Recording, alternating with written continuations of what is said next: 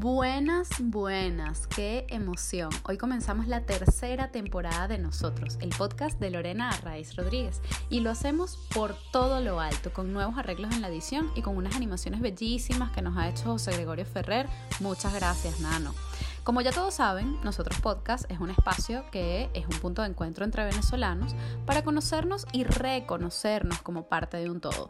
Y para comenzar esta tercera temporada hemos querido invitar a una mujer talentosísima y con una buena vibra preciosa. Ella es María Casemprún, actriz, cantante y apasionada del teatro musical, donde ha encontrado un espacio para conocerse y para entregar esa pasión y ese talento a todos nosotros. Recientemente, Mariaca ha sacado su álbum Soy Puro Teatro, que es un homenaje a La Lupe, y lo ha presentado, señoras y señores, en cuarentena. También en cuarentena ha grabado el single Fever, y también en cuarentena ha venido a recordarnos que cuando tenemos un propósito no hay nada que nos detenga. Sin más, vamos a escuchar este episodio número 17 de Nosotros con Mariaca Semprún. Buenas tardes, buenos días, Mariaca Semprún, bienvenida a Nosotros. Muchísimas gracias. Es un placer tenerte aquí. Qué bonito haber logrado ah, eh, encontrar este huequito, ¿no? Para, para reunirnos, para conversar y para que le contemos a, a nuestra gente, pues, tu historia y, bueno, hablar de ti. Son, son, duros en un aspecto, pero más, digamos, prácticos en otro. Generar contacto con la gente es mucho más inmediato y más fácil. El tema de no tener que digamos, bañarte, vestirte, arreglarte, salir el carro, el estacionamiento, moverte al otro lugar, venir, sino que solamente hacerlo desde tu casa, a mí me ha permitido hablar con mucha gente. Sí, a mí me pasa lo mismo, es como, el, siento que ahorro tiempo, ¿sabes? Entonces, bueno, al final está bien. Mariaca, eres actriz y cantante, cantante, actriz, o no sé, ahora ya nos vas a contar qué primero y qué después. Eh, bueno, estas dos áreas artísticas yo creo que son las áreas donde más te has desenvuelto, donde más te hemos visto. Eh, desarrollar tu talento, tu creatividad. Eh, y bueno, lo que queremos aquí es que nos cuentes un poquito quién está detrás de esa María Casemprún que todos hemos visto en las tablas, ¿no? Nosotros te definimos como una mujer sensible, talentosa, apasionada, como buena Leo, yo aquí de Leo a Leo. y bueno, así, así te definimos nosotros, pero ¿cómo te defines tú?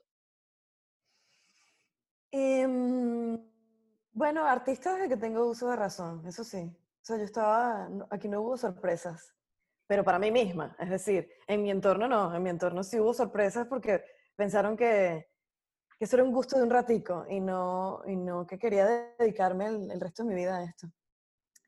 Eh, creo que logré dedicarme a esto porque soy muy tosuda, ¿no? Yo cuando se me mete una idea en la cabeza, no hay quien me saque de ahí.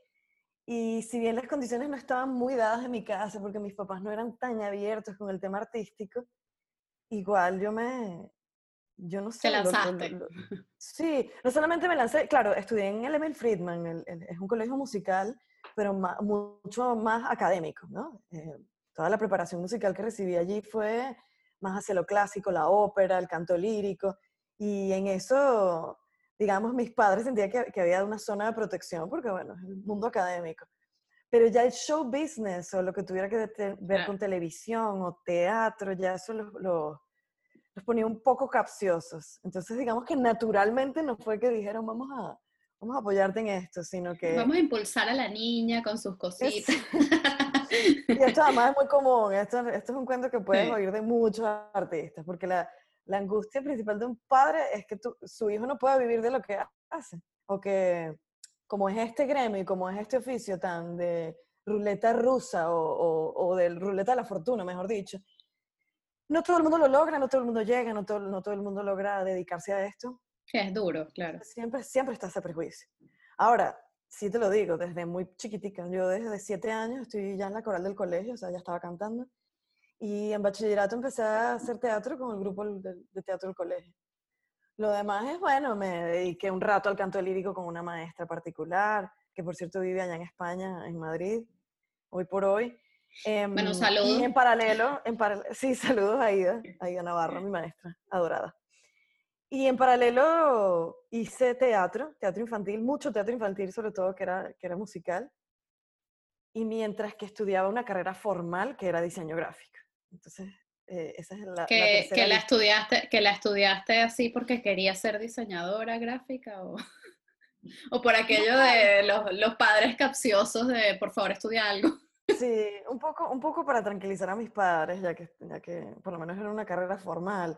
Con todo y que era un técnico y eso también ellos como que, bueno, un título universitario, todos estos cuentos, tú sabes que, sí. que al final son mitos, ¿no? Todos, todos sabemos que tu vida no va a depender, tu vida económica ni profesional va a depender necesariamente de lo que estudiaste, ni de dónde estudiaste, ni cómo lo estudiaste. Pero bueno. No, y, sobre todo no va a depender tu, bueno, esto, esto ya es más mito todavía, pero tu felicidad, ¿no? Tampoco va a depender de eso. Entonces, bueno, al final es un poquito eh, encaminarnos hacia lo que nos gusta, hacia lo que nos apasiona y bueno, por supuesto, eh, que también seamos buenos en ello, porque bueno, a mí me gusta y me encanta y me apasiona cantar, pero yo no canto como tú, ¿no? O sea, entonces, bueno, evidentemente yo me encanta cantar, pero bueno, bueno es un talento.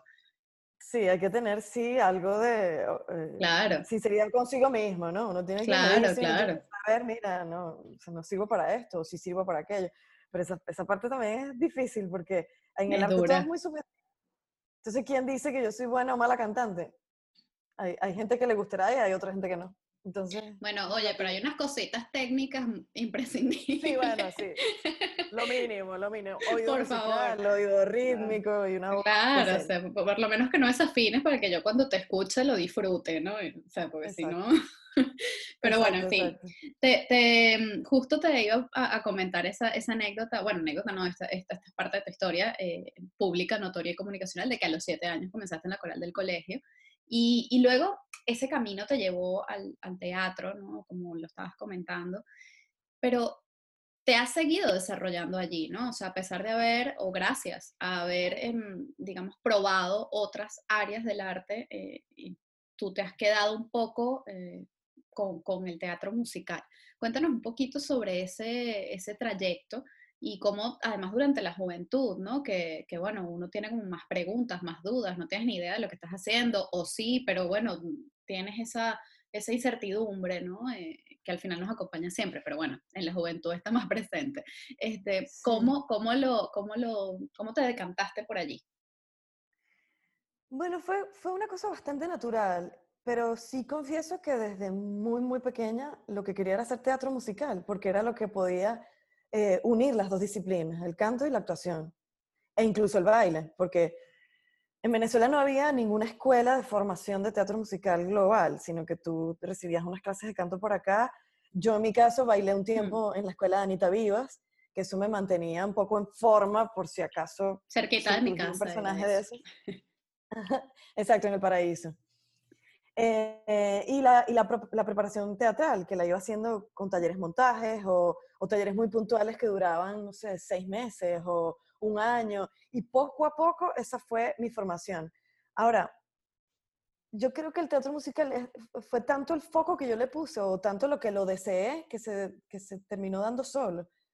Eh, mi plan ya a los 18, 19 años al salir del colegio era irme un tiempo a Nueva York quizás a estudiarlo. Y fue cuando abrieron las audiciones de Violinista sobre el Tejado, que, que produjo Palo de Agua, esta compañía que produjo un pocotón de musicales luego. Y para mí fue como una señal. Yo dije, bueno, quizás no es irme, quizás es hacer teatro musical, pero aquí en Venezuela. Y voy a tener mucha más oportunidad porque aquí se hace teatro musical en español, una adaptación para Latinoamérica, en donde no, no, es tan rígido como en Nueva York. sí, al final estás en tu país, pues tienes como... Sí, sí, me fue dejando allá y fíjate que, que fue de alguna forma premonitorio, porque luego vino La novicia rebelde que, que, que, protagonicé, que para mí es un musical que marcó mi vida. O sea, desde muy chiquita era una película que como a muchos me acompañó, me sabía las canciones, eh, maravilloso, pero en el colegio de Mel Friedman logré hacer un montaje muy, muy escolar pero que marcó mi vida. Yo dije, esto es lo que yo quiero hacer el resto de mis días. Yo era María Fontrap en el colegio, yo estaba en quinto año. De imagínate. Y yo tenía apenas 15 años, entonces yo dije, esto es lo que quiero hacer, esta es mi certeza. Ahora, ¿cómo lo voy a hacer? No sé. Pero luego, 15 años después, me convocaron a hacer La novicia rebelde ya en el Teresa Carreño, con la Sinfónica, protagonizarlo. Y yo sentía como, como una reafirmación tan grande. Yo dije, no me equivoqué, yo creo que esto era lo, lo, lo que tenía que haber hecho. Y bueno, inevitablemente a partir de violinista y de ahí en adelante todo lo que tuviera que ver con un personaje que cantara, bien fuera en el teatro en la televisión o en el cine, yo aparecía como una de las opciones porque era de las pocas actrices cantantes que había. Y para mí eso es ideal porque era lo que yo quería hacer, o, o, es lo que yo quiero hacer. Siempre he enfocado mi vida en, en, las dos aristas, o sea, yo no he separado una de la otra. Y creo que además son carreras que son como, como primas hermanas, o sea, se acompañan, se potencian, se ayudan. Entonces he logrado cantar en cine, cantar en televisión, cantar en teatro y, y, y hacer la mezcla de las dos disciplinas. Pero sí, mi casa y el sitio donde yo me formé, donde me siento como pez en el agua, es el teatro, es el en vivo. Qué maravilla, qué rico además, ¿no? Como recibir ese, ese cariño que recibes del público en directo, ¿no? Yo creo que eso es lo que tiene el teatro, que, que, no, eso no se puede comparar con nada. esta pandemia, yo creo que los artistas es lo que más vamos a extrañar y por un buen tiempo, porque de aquí a que se abran los, los sitios masivos de conciertos y las salas de teatro, bueno, va, va, va, va, a pasar un rato, pero hay que tener mucha paciencia y mientras tanto reinventarse haciendo cosas por aquí a nivel digital. Sí, se, se están haciendo cosas muy interesantes, por cierto. Bueno, Mariaca, eres, volviendo un poquito a, a, tu infancia, a tu juventud, a tu familia, ¿no? A, a la raíz de lo que somos eh, como seres humanos, tú además eres hermana gemela, ¿no? Entonces, eh, ¿cómo fue quizás tu, tu, infancia y tu juventud, tu primera juventud eh, en, es, en, el seno de una familia eh, en Caracas, que creo que fue en Caracas, ¿no? y, sí, y, bueno, sí, cuéntanos eso de, de, de, tu hermana gemela, por favor, de crecer con una hermana gemela. bueno, yo tengo tres hermanas. Una sí. de ellas es gemela, pero las tres estudiamos en el Friedman. Dos de ellas también estuvieron en el coro, tuvieron medio vínculo con la música y después ya en bachillerato se olvidaron, igual que mi gemela, que al principio chiquitica empezó conmigo a cantar. Pero la ironía es que somos gemelas, pero no, no, no nació como oído musical. ella no, Todo lo de los talentos, no. ella ni canta, ni, ni, necesariamente es muy rítmica, ni nada de esto. Ella es odontólogo, de hecho, con una vida muy, muy, muy diferente a la mía. Somos muy gemelas en un aspecto porque somos muy unidas y somos casi que mejores amigas, pero muy diferentes en, en los aspectos ya de talentos, de vida, de... Imagínate tú, ella tiene una, eh, una familia donde tiene tres hijos ya, chiquiticos, y yo no, no he sido madre, por ejemplo, o sea, esos son opuestos, o sea, mi forma de vivir es muy diferente a la de ella. Pero somos estas cuatro hermanas que, que hemos sido muy, muy, muy unidas desde chiquita. Yo fui la, la única artista, con lo, con lo, que me convertí en un poco la, la río para arriba, la que siempre estaba llevando la contraria en el asunto.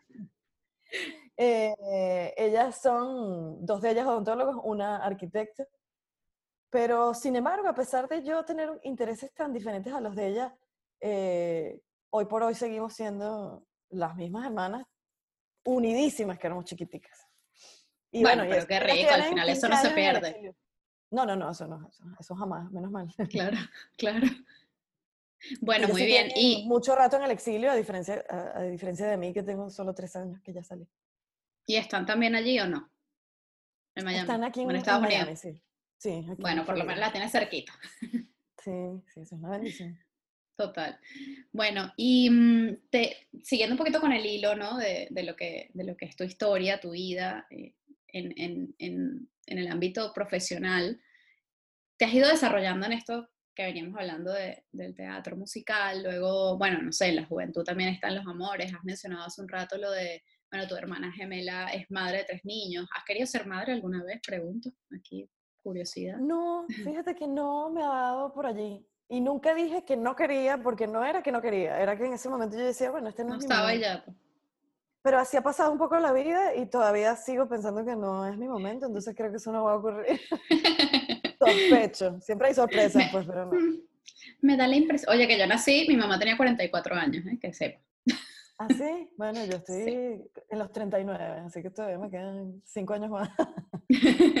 bueno, en fin, que no, eh, curiosidad, pero bueno, bien. Además, has compartido eh, parte de tu vida con Leonardo Padrón y cuéntanos también sobre esa, ya no sobre la relación que, bueno, todo el mundo ya conoce, sino, no sé, esas cosas que quizás es lo que más te ha unido a él, que es lo que tú dirías, bueno, esto es lo que me mantiene, este, este es mi hilo de Ariadna, ¿no? En, en mi relación de pareja. Bueno, sin duda alguna la admiración. Yo creo que ese fue el pilar fundamental. Eso fue lo que nos unió.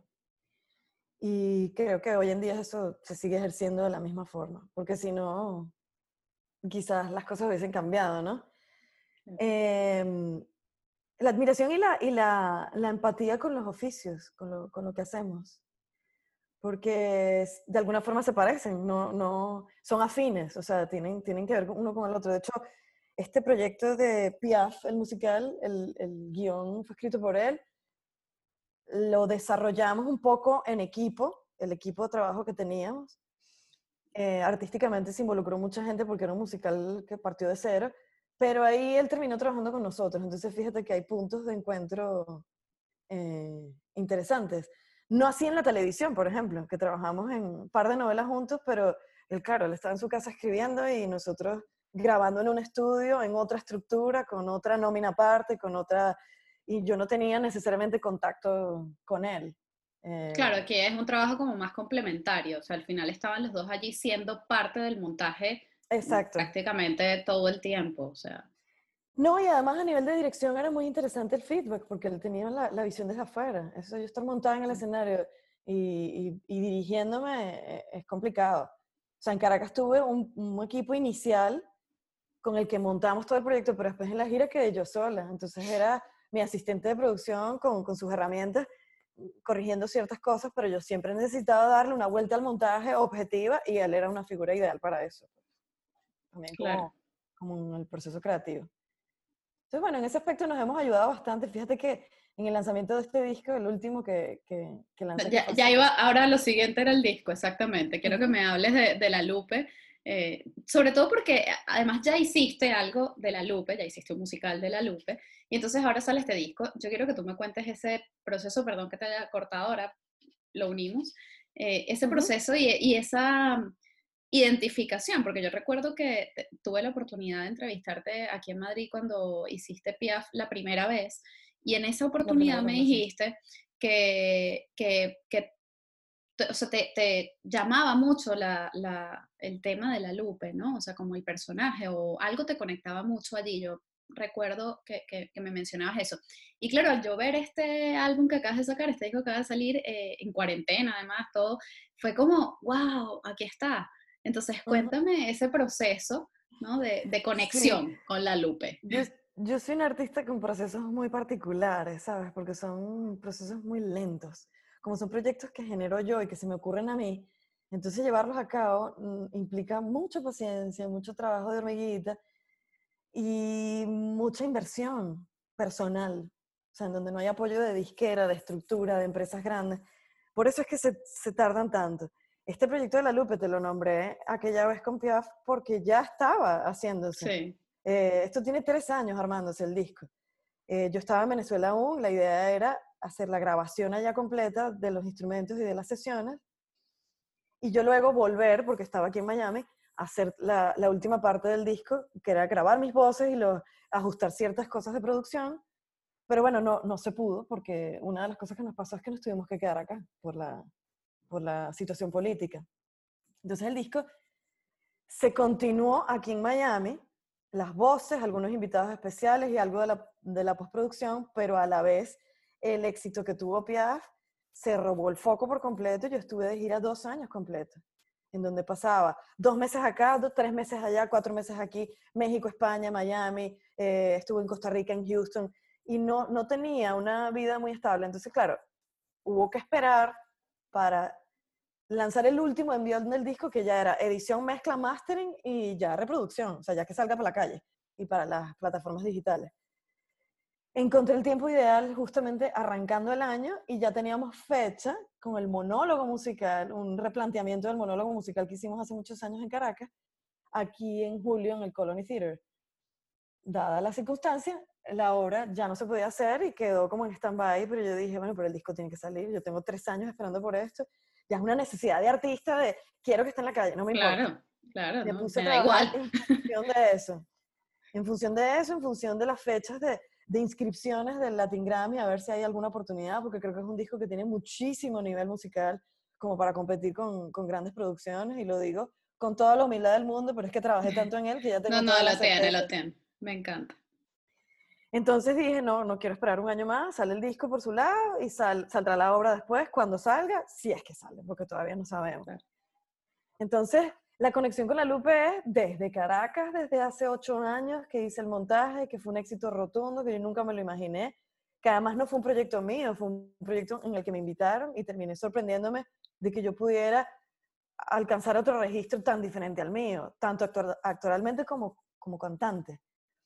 Entonces, al, eh, al, al estrenar Piaf, yo dije, bueno, viene el disco de la Lupe, ¿por qué no hacemos lo mismo que Piaf? Un monólogo musical en donde se pueda vender la música a la salida del espectáculo, que es la forma de mercadearlo.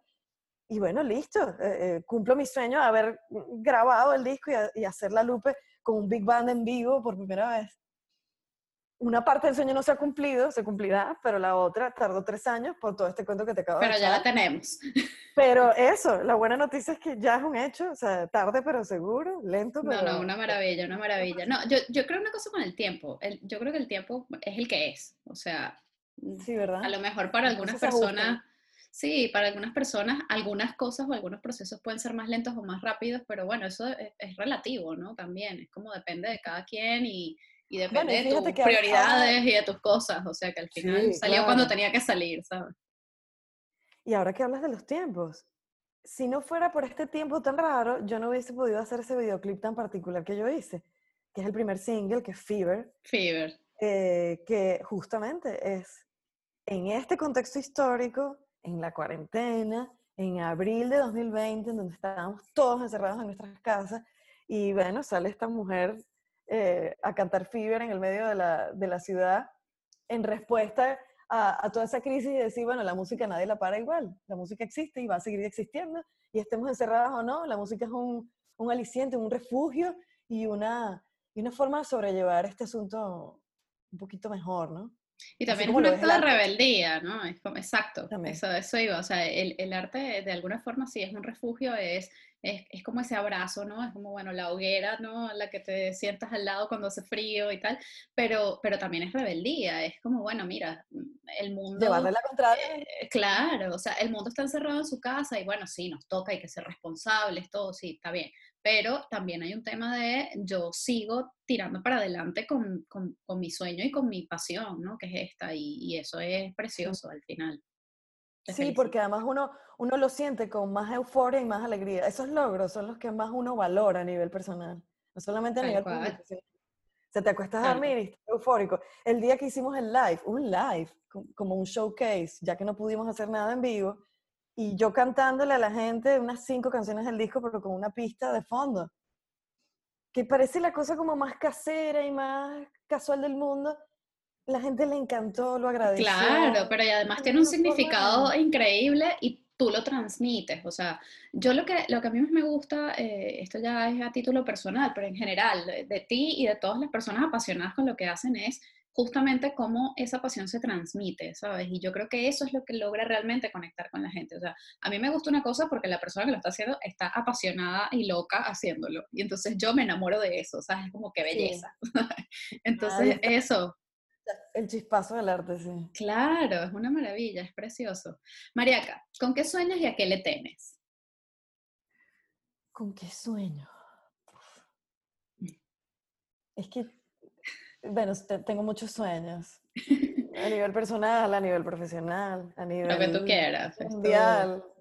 No, bueno, yo de verdad, mi, mi, sueño principal ahorita es que esto pase, que, que, que logremos superar este gran obstáculo y que regresemos a la vida de antes, yo digo, en, a la vida social, o sea, a los encuentros, al abrazo, a eso que tanto nos hace falta, a esa, a esa emoción de los, de los de los tumultos, ¿sabes? De, de, del, del, grupo de gente aclamando algo, un concierto, una playa, un placer en un, en un café, en un restaurante, en un bar, eh, que volvamos a, a, a ese estatus, pero que también regresemos a la normalidad con mucha más conciencia, ¿no? Ojalá que esto sirva para al menos hacer conciencia eh, ecológica, eh, conciencia personal para con el otro, ser más considerados, ser un poco menos egoístas, eh, entender el valor del, del compañerismo y de, y de, la seguridad de la gente que te rodea, de la amistad, de los afectos, de, o sea, no sé, hay mucho, muchísimo que sacar. Yo creo que es ni siquiera, ni siquiera estamos a tiempo de sacar conclusiones, pero a, mí me, a mí me suena a que esto nos va a modificar mucho como, como seres humanos. Sin irnos a los lugares comunes, de, de, bueno, del calentamiento global, climático, de que eso ya lo sabemos y eso es una tarea que tenemos todos. Pero yo creo que a nivel personal estamos entrando en una era diferente, en donde ya cambió nuestro punto de vista con respecto a las cosas. Sí, es eso, la conciencia. Está mejor. Yo también espero. Pero y sueño que sea mejor, porque el mundo está bien complicado.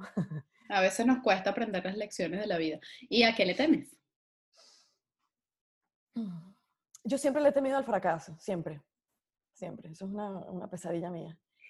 Que sea lo que sea que esté haciendo, no funcione, no camine, no, no sea lo que yo tanto soñé y a, lo que tanto empeño le puse. Ese es uno de mis mayores miedos. Pero mujer, con ese talento y esa pasión, ¿qué fracaso? Habría que redefinir lo que es el fracaso, entonces. Bueno, no sé, porque yo creo que la seguridad en uno mismo y ese, y ese lanzarse no es proporcional al talento que tú tengas. O sea, yo siempre... Estoy de acuerdo. sí, pienso que, que los artistas somos seres, seres muy vulnerables como estamos siempre esperando una respuesta de ese público, de esa gente que está allá afuera, que compre, que aplauda, que reaccione, que, que te diga. Entonces, cuando no ocurre, eso es una crisis importante que uno, que uno vive. Ya hoy por hoy, que soy una mujer un poco más madura, puedo decirte, mira, hay cosas que ya no me importan, pero, eh, por ejemplo, el prejuicio en, en, en, la, en, los chismes de farándula o en estas cosas tan, tan horrendas que hay La prensa rosa que llaman aquí. Con el show del espectáculo. Mira, hay que tener una carne gruesa. Porque periodistas y gente del medio dicen lo que le da la gana sobre ti, sea mentira, sea una infamia, te metan problemas o no. Y eso al principio a mí me choqueaba demasiado. Hace unos 10 años eso para mí era... Y pasaba días como sin dormir. Ya hoy eso no me afecta tanto porque sé que... A ver, en mi vida personal eso no va a mermar nunca y que solamente puede modificar opiniones de gente que es muy lejana a mí y ni me conoce. Pero poco a poco uno va haciendo la, la cura porque al principio no es fácil. Eh, de hecho, en las redes tú lo sabes, eh, hay una ola de haters que se pone a insultar o a, contradecir cualquier cosa que cualquier famoso o figura pública diga. Sí, es como sin motivo, da igual quién sea y lo que haga. Y... Sí, sí, un odio ahí contenido que decide descargarlo con una gente que no tiene nada que ver con él, solo porque es pública. Entonces, bueno, de eso también hay que aprender muchísimo. Bueno, uno como artista tiene que, lidiar con eso y vivir con eso. O sea, para mí, por ejemplo, la fama es una consecuencia de lo que yo hago, pero no es una cosa que yo busco. O sea, mi búsqueda no es ser famosa, mi búsqueda es que mi trabajo llegue a mucha gente. Entonces, claro, eso, eso trae como consecuencia esa fama que no busqué, que es chévere, pero que también te hace daño también hace mucho daño y fastidia mucho. Claro, y además hay un tema, bueno, esto ya archiconocido, ¿no? El tema de la, privacidad, o sea, tu vida, es como estar expuesto todo el tiempo, eh, no debe ser... Eh, ahora, más con las redes sociales, porque ahora la gente saca conclusiones sobre lo que has hecho y lo que no por tus fotos de redes sociales, ¿no? O sea, mm. no se imagina que hay todo un mundo personal que, que es paralelo a esto, pues. Sí, total, total, total. Em, hablemos de Venezuela. Eh, mencionabas hace un rato también el tema del exilio, de estar allí eh, en Miami. ¿Qué significa mm, Venezuela para ti, donde además has comenzado grandes proyectos? Mencionabas la Lupe, también Piaf comenzó allí, además en medio de un proceso eh, social y político muy duro. Em, sí. Y Últimamente todos mis proyectos han nacido en, conflicto. bueno, pero eso, eso es un mensaje también. no vale de vez en cuando, si la cosa sale facilita, no me voy a quejar. Oye, algo sencillo, sin problemas, sin coronavirus. Exacto, exacto. Em, entonces, ¿qué significa Venezuela para ti y, cómo has vivido este exilio que además a ustedes les tocó como más complicado o, muy complicado, no digamos más o menos, pero muy complicado porque, bueno, fue de repente, ¿no? Fue, mira, no puedes volver, o sea, te quedas con tu maleta en mano donde sea que te hayas ido y chao. Entonces, ¿cómo ha sido ese proceso y, qué significa Venezuela para ti? Bueno, Venezuela para mí es em, mi mayor dolor de todos, porque ha sido una, una frustración total. Y digamos, no debería decir que fue una frustración, porque lo está haciendo. O sea, yo sigo vinculada muy fuertemente. Porque no me imaginé que yo me tenía que ir. O sea, yo me quedé en Venezuela 15 años más que mi familia. O sea, todos se fueron, mis, mis tres hermanas, mis dos papás, y yo decía, yo me quedo porque yo en algún momento los voy a recibir de vuelta. Porque esto va a mejorar, esto tiene que mejorar, porque yo quiero que mejore, porque yo quiero que las cosas cambien. De hecho, me involucré muchísimo en el proceso político y fui muy activista y ayudé en todo lo que podía y todo lo que estuviera en mis manos para poder salir de este desastre y de esa tiranía espantosa y de ese grupo de malandros que se adueñó del país, porque esa es la conclusión de todo lo que nos pasó. Hablar de chavismo ya no tiene ni, ni sentido. Es como, el chavismo sí, es un movimiento, pero es un movimiento criminal que se adueñó de un país. Entonces, ¿cómo, cómo podemos hablar de eso como un movimiento político? Pero bueno, digamos que me costó mucho entender que, que, bueno, mis oportunidades ya se estaban cerrando cada vez más, ya la televisión ni siquiera se estaba haciendo, ya el teatro que se hacía lo hacía uno porque uno quería y ni siquiera significaba una ganancia importante, ya ya salir todos los días a trabajar implicaba arriesgar tu vida, ya no tenía agua sino media hora al día, ya tenía problemas de comunicación y de conexión por internet, incluso trabajando con gente afuera. Entonces dije, mira, ya me llegó el agua al cuello, me, me tengo que ir. Entonces digamos que yo viví un despecho de exilio dentro del país. O sea, yo estuve preparándome para irme durante un año. Y yo lloraba sola durante las noches decía, qué triste, qué triste, esto ya pasó. Tanto fue la preparación que cuando llegué aquí a Miami ya nada me hacía falta, ya no extrañaba nada, ya no tenía nostalgia porque... Ah, ya habías vivido el duelo.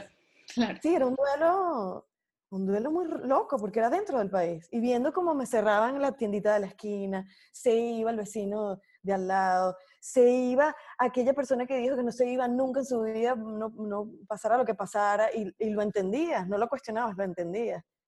Entonces, digamos que tres años después de haber salido, yo sí me siento mucho más tranquila, siento que aquí tengo muchas más oportunidades de crecer, de avanzar, me siento más segura, pero no se quita ese dolor profundo, ese dolor que es mi casa, el lugar donde yo nací, donde viene la música que yo escucho, donde, donde, de donde viene la gente que quiero y que respeto como tú, como toda la gente que está alrededor del mundo, que además la gira de Piaf, una de las cosas que me permitió hacer fue trabajar con grupos locales, que era con gente con la que yo había trabajado en Venezuela, pero ahora se replicaba en otro país, en otra condición, con otras monedas, con otro clima, con otro entorno.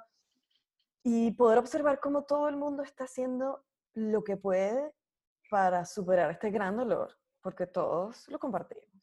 Ya no se habla tanto de eso en el exilio porque ya digamos que es un tema que se ha masticado mucho, pero eso es un dolor que todos llevamos, por, es una cruz que todos llevamos. Yo, creo, yo creo que no se habla tanto eh, porque de alguna manera, a lo mejor estoy hablando por mí, no lo sé, pero lo que también he, visto y sentido es que creo que es como, mira, yo no puedo seguir enganchada en este dolor y tengo que move on, ¿sabes? O sea, vamos a seguir y bueno, a hacer tu vida donde sea que, estés y, echarle pichón y, dar lo mejor de mí, pero ese dolor, como tú dices, sigue allí, obviamente, o sea.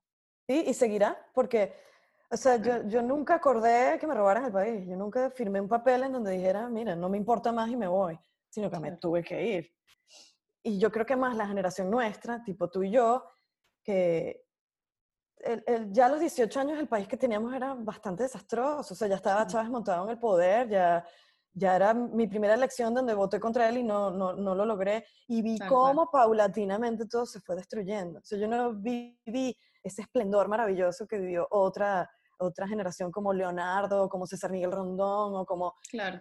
Que tienen muchísima más nostalgia y muchísimo más apego porque sí vivieron ese esplendor de ese país que estaba por venir, porque todo estaba por hacerse, porque había un brillo, porque había bonanza económica, porque había movimiento artístico, gente viniendo de todas partes del mundo a entregar referencias, a, hacer intercambios culturales y ese, ese es el país que ellos extrañan. Yo sí, que nosotros no tuvimos. Yo no, lo viví, yo no lo viví. Entonces digamos que el dolor no es que es menos, no es que lo tengo o no lo tengo, sino que es diferente. Yo pienso que la aproximación es diferente. Así es, es totalmente diferente. Y bueno, este, este podcast que, que se llama Nosotros justamente por, por una necesidad muy personal, pero, pero que pienso mm, que, que, puede llegar a ser colectiva de volver a construirnos como sociedad. Eh, eh, mm. No hablo de, del tema político y, y, económico, que obviamente da pues para mucho, pero, pero sí hablo de este, este volver a encontrarnos, ¿no? Esto que mencionas, por ejemplo, durante la gira de Piaf, que te encontrabas con grupos de gente, tal, no sé qué. O sea, todo eso es volver a encontrarnos físicamente, pero también eh, emocionalmente, de alguna forma, la idea de este podcast es esa, ¿no? Como reencontrarnos y reconstruirnos y saber que somos parte de un todo. ¿Qué crees tú, Mariaca, mm, desde los tres años en el exilio que tienes y, todo esto que me acabas de describir tan bonito y tan doloroso de, nuestro país? ¿Qué crees que podemos hacer por los venezolanos donde sea que estemos, dentro, fuera, más allá, más acá? Por, por esa reconstrucción social o emocional, no sé, como la llamemos. Bueno, Ah, debe haber muchísimas formas. Una de ellas es efectivamente esto que estamos haciendo. O sea, tú misma estás diciendo que esto nace de una necesidad personal, pero que a la vez mucha gente va a compartir esto con nosotros. ¿Cómo lograr que nuestra idiosincrasia o nuestra cultura se mantenga sin tener una tierra específica donde estamos todos? Ese es el gran reto. Porque nosotros, o sea, todos necesitamos una raíz. Así no estemos físicamente en ese lugar. Eh, y yo pongo el ejemplo de los judíos, porque si bien nos, diferencian mucho los las circunstancias históricas y los eventos, ellos están en el mundo entero, pero tienen como una red de unión que es su cultura, su cultura religiosa, sus rituales, sus conexiones entre grandes familias, que no hay uno un grupo familiar en Argentina, pero que tiene vínculo con uno en España, que tiene un... Entonces yo creo que los venezolanos tenemos que lograr mantenernos un poco conectados en nuestras redes, y ahora que tenemos este 2.0 tan, tan a favor, con más razón todavía, porque hay una cosa que, que, a mí me preocupa, que es preservar la música, las tradiciones, la cultura gastronómica, la, todo esto intangible que, que es lo que nos define. Eso es. Yo creo que yo trabajaría en esto. O sea, yo sería feliz trabajando en una cosa que preserve lo que somos, lo que... Vamos a hacerlo, Mariaca. Bueno, hagámoslo. Yo de hecho musicalmente lo hago mucho. De hecho en este disco de La Lupe hay un medley venezolano que le rinde tributo a la Caracas de esa época de los años 60, porque La Lupe fue, fue mucho a Venezuela y grabó un disco en Venezuela incluso. Fue reina de los, de los, carnavales del cuatricentenario de Caracas, ella, la reina de los carnavales. Entonces, ella le, grabó un disco en Venezuela y yo digo, bueno, si voy a grabar un disco para La Lupe, que es cubana, que además ella desarrolló toda su carrera en el exilio porque Fidel la votó del país. Oye, si, si le estoy rindiendo el culto a esta cubana maravillosa, que además desarrolló su carrera fuera, tengo que aprovecharme de lo venezolano y incluir un medley venezolano completo, larguísimo, que tiene, que, que, tiene también que ver con la época, con ese esplendor en los 60, 70 de la música mm, onda nueva y, y todos los artistas que nos visitaron de la Fania. Entonces, en cada trabajo que hagamos, cualquier venezolano, en cualquiera de los ámbitos, yo creo que esa es una forma de, de generar esta red de conexiones que nos va a que no es porque es necesario para alguien, es necesario para nosotros. Es necesario saber de dónde vienes y pertenecer a algo. Eso como individuo es una cosa que yo he entendido ya socialmente y me cayó la locha estando aquí. Nuestra necesidad es saber que perteneces a algo. Y ese algo somos los venezolanos. Nosotros. Ese algo somos nosotros. Es verdad, es que es así, es así. Muchísimas gracias, Mariaca, por, por tu, bueno, apertura de corazón gracias, con nosotros, gracias por tu tiempo, por supuesto, pero también por, por llevar ese talento y esa pasión a donde quiera que vas. Muchas gracias. No, y gracias a ti, yo te admiro, te quiero mucho y te respeto porque tú eres una gran profesional, así que conmigo cuentas y, y bueno, para adelante. Qué bonita, muchas gracias. Un besito. Gracias. Esto es Nosotros, el podcast de Lorena Arraiz Rodríguez, producido y editado por La Estrategia como estudio de comunicación, con música original de Diego Miquilena y animación de José Gregorio Ferrer.